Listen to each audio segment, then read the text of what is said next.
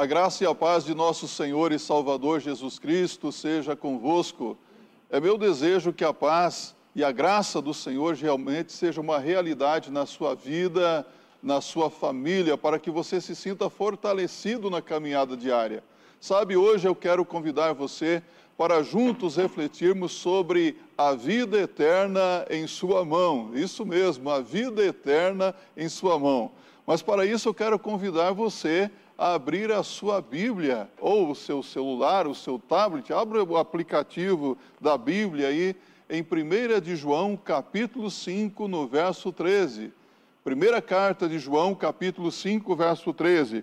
Quando a palavra de Deus nos diz assim: Estas coisas vos escrevi a vocês que creem no nome do Filho de Deus, para que saibam que têm a vida eterna então o apóstolo João está dizendo que a palavra de Deus foi escrita para que o homem e a mulher possa ter certeza, segurança de vida eterna. A propósito, você já chegou a um ponto na sua vida espiritual em que poderia afirmar com certeza que se porventura morresse hoje, iria para o céu? É interessante que sempre que tem oportunidade, eu faço essa pergunta para alguém e, e, quase sempre a resposta que eu ouço é: não, pastor, eu não tenho certeza, mas ninguém pode ter, não é mesmo? Aí eu digo: eu tenho certeza, e você pode ter também, mas nem sempre foi assim na minha vida. Deixe-me compartilhar com você. Sabe, eh, eu nasci num lar cristão. Havia, na verdade, um sincretismo religioso dentro do, da minha família, porque o meu pai era espírita kardecista e no decorrer da semana havia aqueles cultos espíritas e no final de semana toda a família ia para a igreja, minha mãe, os filhos, era católica praticante e eu fui crescendo nesse ambiente de religiosidade. E eu lembro muito bem que a minha mãe dizia: olha, para conseguir um lugar no céu é preciso ser honesto, trabalhador, é, obedecer os mandamentos, obedecer os sacramentos da igreja. E quando eu morrer, mãe? Ah, quando você morrer tem o purgatório. E eu ficava com muito medo do purgatório. Na verdade, tinha muito medo da morte, porque eu não sabia o que aconteceria comigo após a morte. O meu pai, por sua vez, dizia: Olha, desenvolva a sua mediunidade, receba alguns passos, e através de um processo de reencarnações sucessivas, você alcançará o estágio final de anjo de luz. O problema é que esse negócio de anjo de luz eu ficaria vagando no universo, me deixava confuso também. Na verdade, eu não tinha paz, não tinha alegria, o ambiente familiar era muito confuso e havia problemas, havia muita discórdia. Eu era um rapaz infeliz, faltava algo dentro de mim. Até que um dia eu lembro que eu recebi um folheto, esses folhetos que nós entregamos para as pessoas com a mensagem do Evangelho. Eu li, entendi e naquela tarde eu tomei a decisão mais importante da minha vida eu recebi o presente da vida eterna. Uma grande paz invadiu meu coração.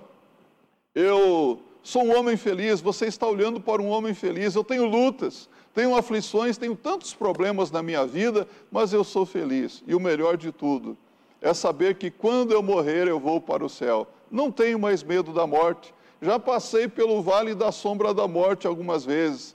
Fiz várias cirurgias em menos de um ano. Eu estou aqui contente, feliz, sabendo que quando chegar o momento da minha partida, eu vou para o céu. E você, já tem essa certeza? Deixe-me fazer uma outra pergunta para você. Vamos imaginar que hoje à noite você recline a sua cabeça no travesseiro da sua cama, deitou, dormiu, mas amanhã cedo você não acorda no seu quarto. Acordou na porta do céu na porta, não está dentro do céu. E Deus então te pergunta: por que razão eu deveria deixar você entrar no meu céu? O que você pensa que responderia para Deus? Como é que você avalia a sua vida espiritual hoje? Numa escala de 1 a 10, que nota você daria para a sua vida espiritual? Sabe, a eternidade é algo muito sério e importante na nossa vida Por isso que hoje eu quero refletir com você sobre a vida eterna em sua mão. Sim, em sua mão. As nossas mãos, elas são muito importantes. A, a mão é uma criação fascinante. Ela é composta por 27 ossos, 60 músculos, 39 juntas que, atendendo ao comando cerebral, realizam inúmeros movimentos. Nossa mão é capaz de realizar desde as tarefas mais simples às mais complexas com extrema precisão. Nossas mãos são membros do nosso corpo que nós usamos para realizar várias ações.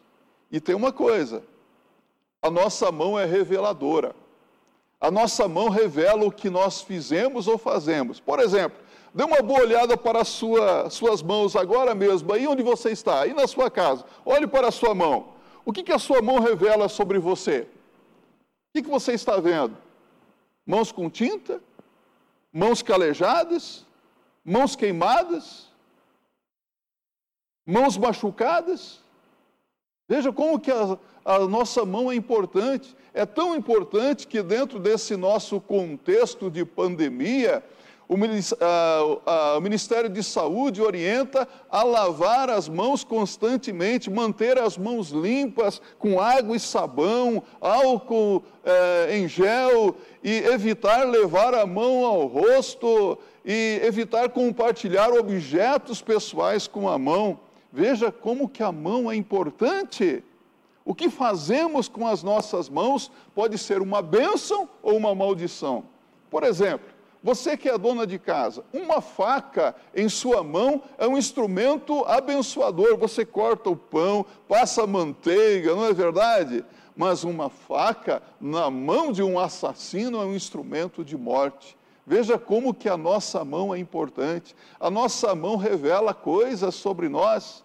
E no que diz respeito à eternidade, há cinco verdades que a mão revela e como podemos obter a vida eterna.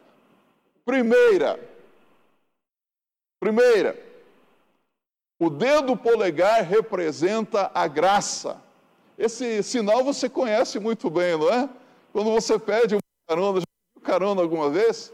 A carona é dada às pessoas. Assim também, o céu é um presente gratuito de Deus. Isso mesmo. O céu é um presente da graça de Deus. Ninguém pode comprar um lugar no céu por obras ou merecimento algum. A Bíblia diz: o dom gratuito de Deus é a vida eterna. O apóstolo Paulo diz: porque pela graça sois salvos mediante a fé, e isso não vem de vós, é dom de Deus, e não vem das obras para que ninguém se glorie. Graça significa favor imerecido. Eu não mereço ir para o céu. Você não merece ir para o céu, mas Deus deseja que você vá morar com Ele no céu. Não é maravilhoso isso? Deus se importa conosco e nos oferece o presente da vida eterna de graça. Você já recebeu algum presente alguma vez? Já deu presente para alguém? Ora, nós sabemos que presente nós não pagamos por ele, nós não fazemos nenhum tipo de barganha para conseguir um presente. Nós simplesmente estendemos a mão e recebemos o presente, não é assim? Mas vamos imaginar que alguém consiga entrar no céu por aquilo que é, por aquilo que faz. Essa pessoa chegaria no céu e diria mais ou menos assim: Eu estou aqui porque eu fui honesto, eu fui trabalhador, eu procurei praticar o bem, eu nunca matei, eu nunca roubei, eu procurei obedecer os, os dez mandamentos. Pergunto para você: qual é o pronome que aparece? Eu? Em quem essa pessoa confiou durante toda a sua vida para conseguir um lugar no céu? Nela mesmo, não é? Não é estranho isso? Durante toda a sua vida, ela esteve concorrendo, competindo com aquele que veio para ser o seu Salvador. Qual é o nome dele? Jesus Cristo. Um dia, este mendigo, estendeu a mão e recebeu da mão do Rei dos Reis o presente da vida eterna. E desde então a minha vida foi mudada, transformada. Sabe, essa é uma verdade revelada pela mão, mas a segunda verdade revelada pela mão é que o homem é pecador, o dedo indicador representa o homem. É interessante que às vezes nós usamos o dedo em riste para apontar para os pecados dos outros, as falhas, os erros dos outros, não é verdade? Mas nos esquecemos que há três dedos apontando para nós, não é? O homem é pecador. Tem alguma dúvida disso? A Bíblia diz: todos pecaram e destituídos estão da glória de Deus. Não há um justo, nenhum sequer. Todos estão destituídos, afastados de Deus. Deus perdeu a alegria no homem por causa do pecado. Você reconhece que o homem é pecador? O que é pecado para você? Ora, sabemos que pecado é transgredir a lei de Deus. Pecado é errar o alvo estabelecido por Deus para nós. Pecado, eu vi uma definição simples, mas muito oportuna. Pecado é tudo aquilo na minha vida que desagrada a Deus. E nós sabemos muito bem o que desagrada a Deus, não sabemos? Mas a Bíblia nos diz que pecado também pode ser cometido por pensamentos. Sabia disso? Jesus disse: Está escrito, não cometerás assassinato. Porém, eu vos digo: Qualquer que odiar o seu irmão já cometeu assassinato. Há pessoas que não pegam uma pistola, uma arma e dão um tiro em alguém, mas dentro do coração tem um ódio tão grande que chega até a dizer: essa pessoa para mim morreu. Que coisa triste. Jesus disse: está escrito, não cometerás adultério. Porém, eu vos digo: qualquer que atentar para uma pessoa impuramente no seu coração já cometeu o pecado com ela. Então você veja que a coisa é muito séria. O nosso pensamento pode ser maldoso. Aí mesmo onde você está nesse momento, sentado no sofá da sua casa ou numa poltrona, você pode alojar um pensamento maldoso na sua mente e estar pecando. A Bíblia também diz que nós pecamos por omissão. Como é isso? A Bíblia diz: quem sabe fazer o bem e não faz, comete pecado. Você sabe fazer o bem?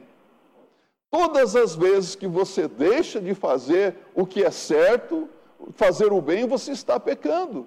Por exemplo, se o seu vizinho chega aí na sua casa agora, toca a campainha ou bate o palmo e diz: Olha, você pode me emprestar uma xícara de açúcar? Eu preciso fazer ali a, a mamadeira para o meu bebê e você tem lá 5 quilos de açúcar, o que, que você faz?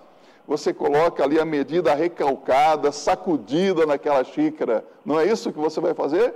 Mas se você não atende à necessidade de alguém, você pecou. Sabe o que muitas pessoas vão ouvir do Senhor daquele dia? Afastai-vos de mim, malditos, para o fogo eterno preparado para o diabo e os seus anjos. Senhor, o que nós fizemos? Estive enfermo e não me visitastes, estive preso e não me visitastes, estive com fome, com sede. Sabe o que essas pessoas fizeram? Nada, absolutamente nada. Pecamos por omissão. Pecamos também, é, muitas vezes, por palavras. Ora, uma palavra enganosa, uma palavra mentirosa, uma palavra que fere, que machuca, Quantas pessoas que hoje estão sofrendo muito porque alguém falou mal a respeito delas. Pessoas que hoje estão com a sua vida rotulada porque alguém trouxe prejuízo, falou o que não deveria ter dito, palavras malditas. Pecamos por fazer o que desagrada a Deus também. Você sabia que nós pecamos muito diariamente? O homem é pecador. Vamos imaginar que alguém cometa dez pecados por dia. Na sua opinião, dez pecados é muito ou é pouco? É muito? Vamos reduzir para cinco. Cinco pecados por dia. Você pode achar que é pouco, que é muito. Vamos reduzir para três. três pecados por dia. Vamos fazer um cálculo rápido aqui: três pecados por dia, ao final de um mês, 90 pecados, em média. Ao final de um ano, 12 vezes 90, 1080. Vamos arredondar para mil. Calculando pela minha idade, se eu tivesse cometido apenas três pecados por dia, mil pecados por ano, hoje eu estaria com cerca de 55 mil pecados. Imagine você, um homem comparecer diante de um juiz para ser julgado com 55 mil transgressões da lei, um juiz justo daria que sentença para esse homem? Só que eu quero dizer para você uma coisa. A Bíblia diz: o salário do pecado é a morte. Um só pecado durante toda a sua existência já é suficiente para te mandar para a perdição eterna. Por isso você precisa entender o que Deus quer que você faça com relação ao pecado na sua vida. Você sabe qual é a nota de Deus para entrar no céu? O padrão de Deus é a perfeição. É 10. Jesus disse: Sede vós, pois, perfeitos como é perfeito o vosso Pai que está nos céus. Mateus 5, verso 48. Quem é perfeito? Você é pecador? Percebe como que você está condenado à perdição eterna? Para esclarecer melhor isso, vamos imaginar que daqui a pouco eu resolva, com a nossa equipe que está aqui participando desse culto online, fazer uma visita na sua casa. Olha, nós chegamos aqui para fazer uma visita para você e você nos recebe com toda alegria e nós estamos com fome. E você falou, olha, vocês chegaram de surpresa, o que, que eu vou fazer? Você abre a sua geladeira e lá tem um, uma dúzia de ovos. Olha, você resolve fazer aquele omeletão. Sabe aquele omelete sabe fazer aí com bacon e tudo, ó, ótimo. Aí você começa a fazer as suas omeletes, os condimentos, ó, o baconzinho né, e tal, aquele omelete caprichado. E você quebra um, dois, três, quatro, cinco ovos, você dá uma olhada assim e fala, não, esse pessoal deve ser bom de garfo. Você quebrou um sexto ovo. E o que aconteceu? Aquele ovo estava podre. O que aconteceu com a sua omelete? Estragou tudo, não é? Dá para salvar o omelete? Não tem condição. Olhe, ouça bem o que eu vou dizer para você. O ovo podre é como o pecado no meio das nossas boas obras. Estraga tudo diante de Deus. De maneira que quando Deus olha para o homem, nós muitas vezes nos enganamos, nós olhamos para uma pessoa e falamos: que homem bom, que mulher decente, que filho bom, mas a Bíblia diz: enganoso e perverso é o coração do homem, quem o conhecerá? Deus conhece, não é verdade? O pecado está no coração do homem. Deus olha e vê o pecado manchando, e estragando tudo. Mas há uma terceira verdade revelada pela nossa mão. O, o, o dedo maior representa Deus. Sim, representa Deus, porque Deus é o, é o ser maior, não existe ser maior do que Deus. Ora, quando nós abrimos a Bíblia, a Bíblia nos diz que Deus é misericordioso e não quer nos punir. 1 de João 4,8. Deus é amor, Deus nos ama, Deus se importa conosco, Deus quer a sua felicidade. Mas a mesma Bíblia que diz que Deus é misericordioso, também diz que Deus é justo e, portanto, tem que punir o pecado do homem. A Bíblia diz: Deus não toma o culpado por inocente. A alma que pecar, essa também morrerá. Isso é um dilema para nós, não é mesmo? Olha só, Deus ama e não quer punir. Mas, ao mesmo tempo, Deus é justo e, portanto, tem que punir o pecado.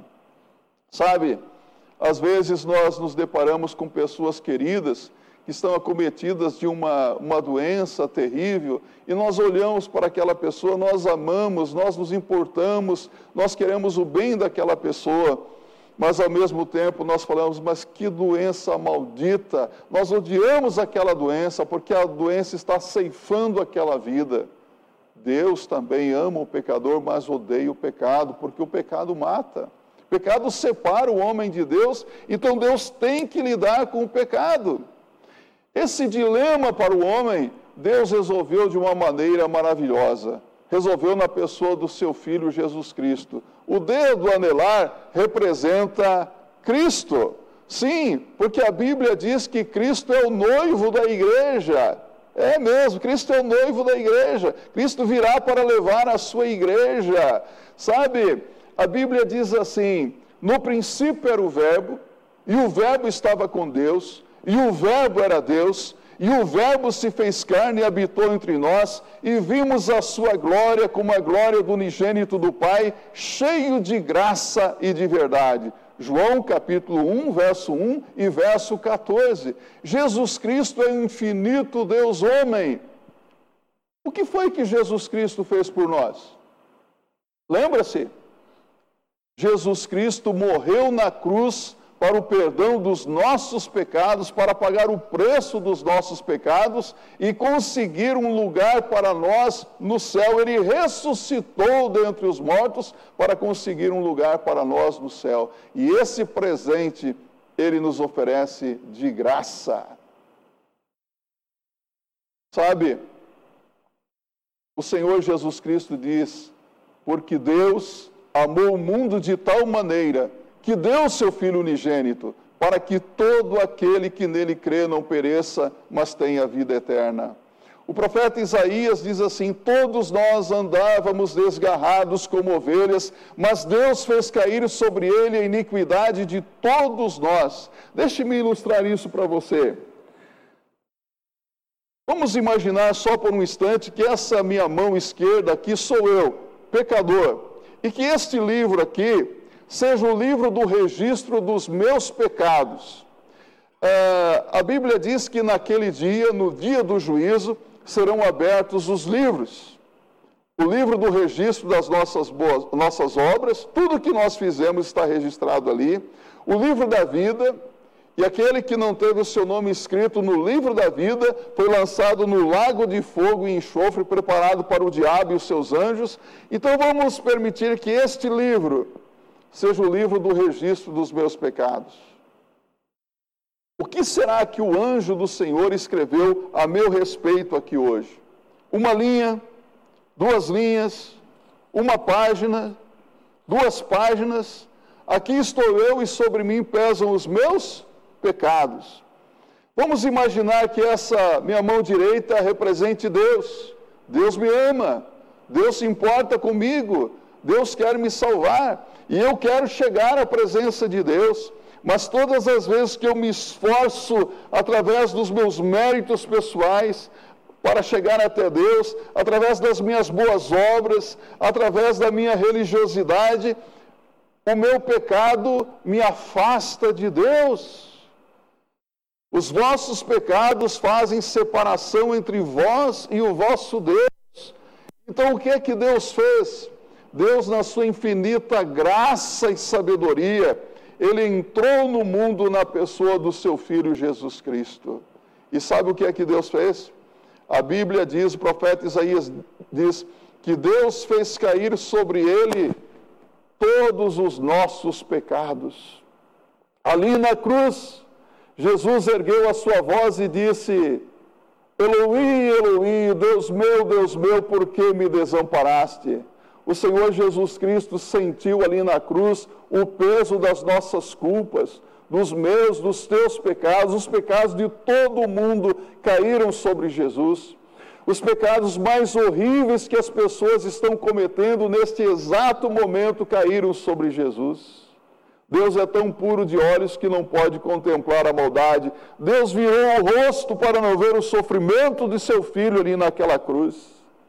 Mas Jesus também disse: tudo está consumado. Uma pequena palavra no original, no grego, tetelestai, significa o preço está pago, a dívida está paga. Jesus pagou o preço do nosso resgate.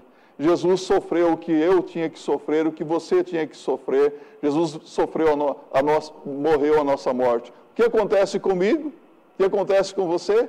Estou livre.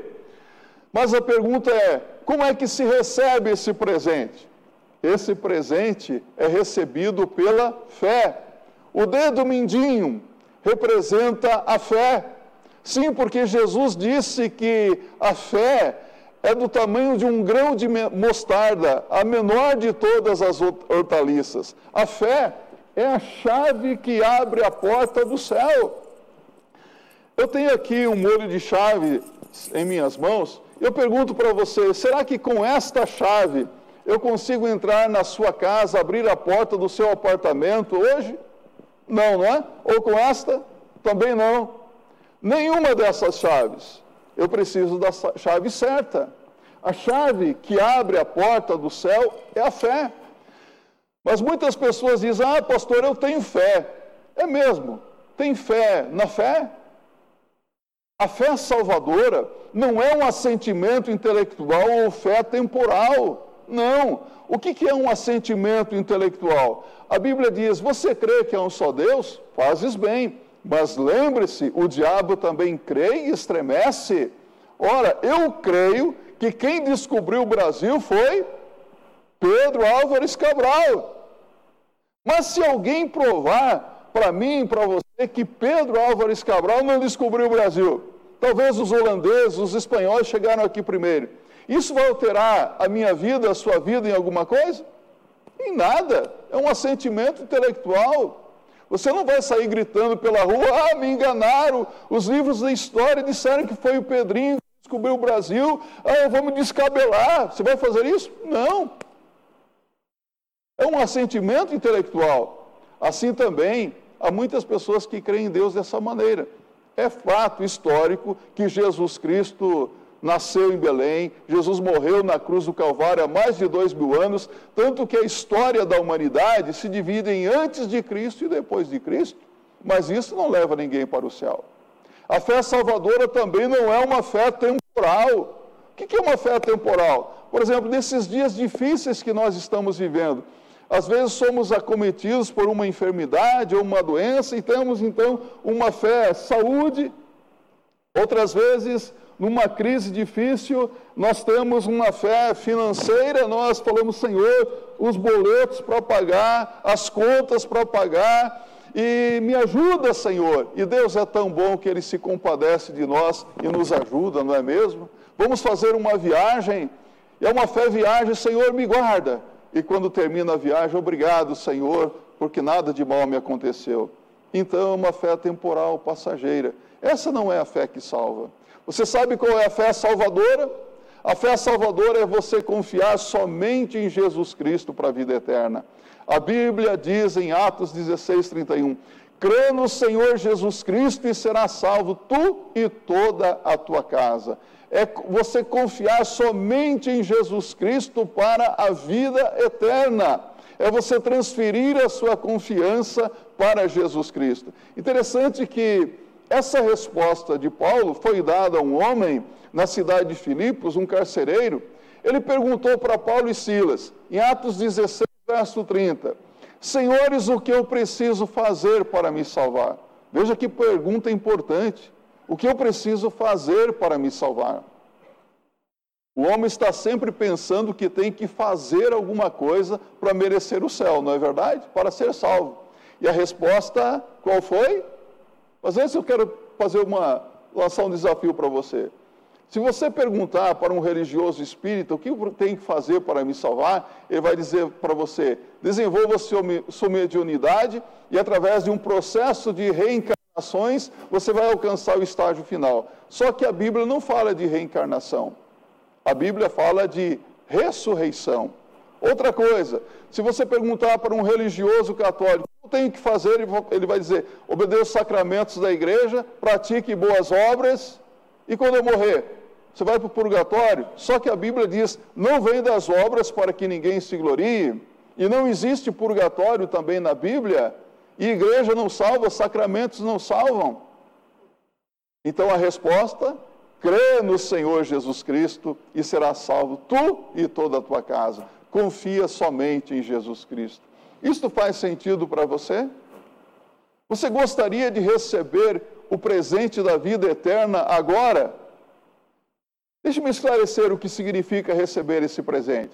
Significa você reconhecer que é pecador, se arrepender dos seus pecados, confessar os seus pecados honesta e abertamente a Deus e aceitar o Cristo ressurreto e vivo como teu Senhor e Salvador pessoal. O meu desejo sincero é que o Espírito Santo de Deus, sem que eu veja, abra sua mente e o seu coração para que você compreenda o que foi dito nesta, neste dia. Que você se arrependa dos seus pecados e creia em Cristo agora como teu Senhor e Salvador pessoal. Que assim seja para a glória de Deus. Então, se é isso que você deseja, eu quero convidar você, ainda onde você está, a curvar a sua cabeça, fechar os seus olhos. Vamos orar, vamos falar com Deus. Orar é falar com Deus como se fala com um amigo, pedindo em nome de Jesus. Isso mesmo. Então, curve a sua cabeça, feche os seus olhos e ore comigo agora. Amado Deus e Pai, eu te agradeço por teres enviado Jesus Cristo a este mundo. Obrigado porque Jesus Cristo morreu na cruz do Calvário para pagar o preço dos meus pecados e ressuscitou dentre os mortos para me dar a bênção da vida eterna. Ó Deus, eu sei que eu não mereço a tua graça, o teu perdão na minha vida, mas eu reconheço que sou pecador estou arrependido de todos os meus pecados e peço que o Senhor me perdoe e que o Senhor cancele todos os pecados que eu pratiquei até o dia de hoje e escreva o meu nome no livro da vida. Eu peço isso em nome de Jesus. Amém. Que Deus possa te dar a certeza de vida eterna. Se você já é um crente em Cristo e vive inseguro, eu digo para você, firme a sua fé em Jesus e viva seguro, porque há uma promessa maravilhosa dada por Jesus para todo aquele que nele crê. No Evangelho de João, no capítulo 6, no verso 47, Jesus diz assim: Na verdade, na verdade vos digo que aquele que crê em mim tem a vida eterna. Não é vai ter, tem a vida eterna. Então, se você morrer hoje, e comparecer diante de Deus e ele te perguntar: por que razão eu devo deixar você entrar no meu céu? O que, que você vai responder para ele agora? Você crê em Jesus? Amém. Jesus disse a Tomé: Não sejas incrédulo, mas crente. Deus abençoe a sua vida, a sua família, para a glória de Deus. Amém.